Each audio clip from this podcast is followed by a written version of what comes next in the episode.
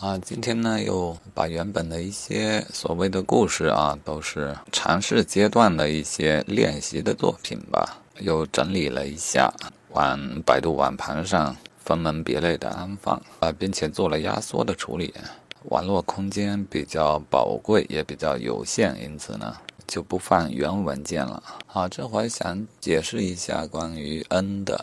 三国故事，呃，是这么来的啊。这个故事呢，主要是在疫情期间啊，没有去学校上学的时候，我让他们在电脑上打字来写这个故事。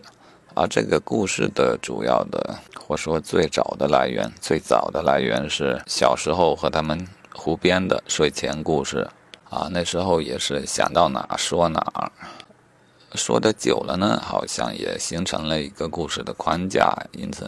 过了许久，后来我又给他们啊，给我还记得的一些情节，就把故事的目录编制了一下啊。这目录原本是我编制的，呃，我让小孩重新来写这个故事呢，也担心他们记不牢，因此我也把目录给他们看啊，也给恩看。事实上，我的担心啊比较多余，对于那段故事。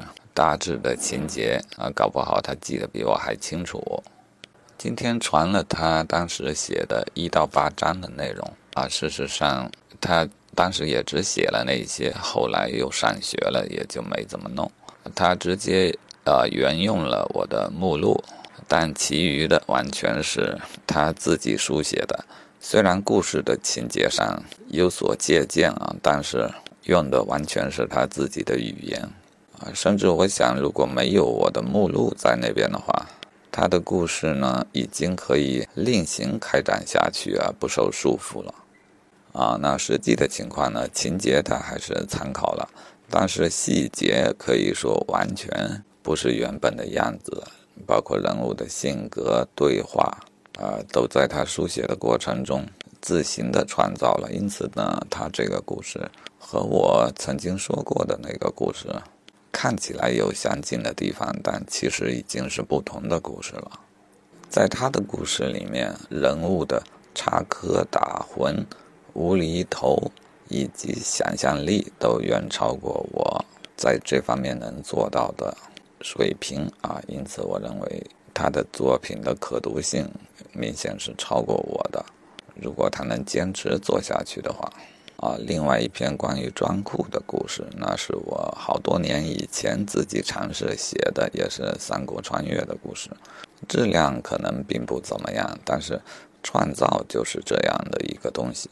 假如你是模仿他人的作品，那么我们就会通过质量来评判。比方你临摹一个名画，那么你画的不好，他便一文不值。而创作则不一样，哪怕你写的再不好。它也是独一无二的啊，这就是它的价值。装库的这个故事呢，最核心的一个设定就是它的主人公是处在一个高维度的空间，因此他同时在两个时代生活，三国和现代啊，并且呢，在他的意识上的感觉呢，这两个时代是交替进行的，也就是说，睡着以后呢，再次醒过来会到另外一个时代。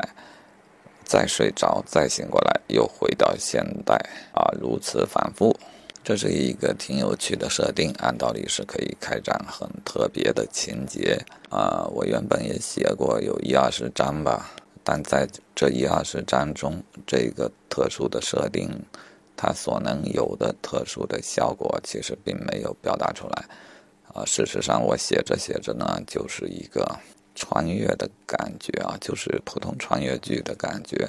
后期重点一直在写三国时期发生的一些故事啊。事实上我也没坚持太久，后来就断了很长时间没有再写。直到我和小孩讲故事的时候，哎，我大概又把这个事儿接上。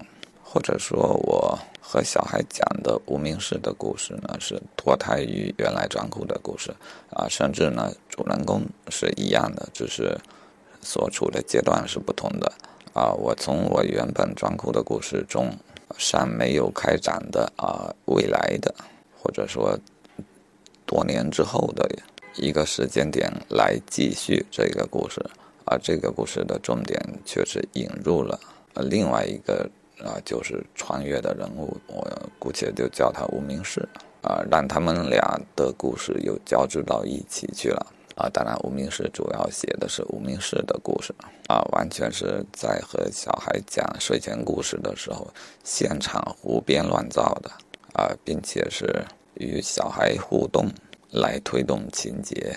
嗯，但是这两个故事呢，最后看起来又融合到了一起啊！我觉得这是一个很有意思的事情，似乎在我们的脑子当中呢，又共同构建了一个三国时代的一些人物的一个想象的世界，这个挺有趣的，而且我们也从中得到了挺大的乐趣啊！我的小孩们都挺喜欢这个故事，也挺期待我能给他们讲故事。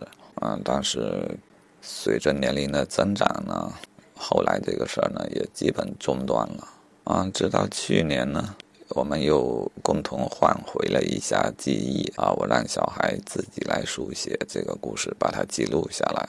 啊，于是就有了 N 的无名氏的故事。啊，大概来龙去脉就是这个样子的。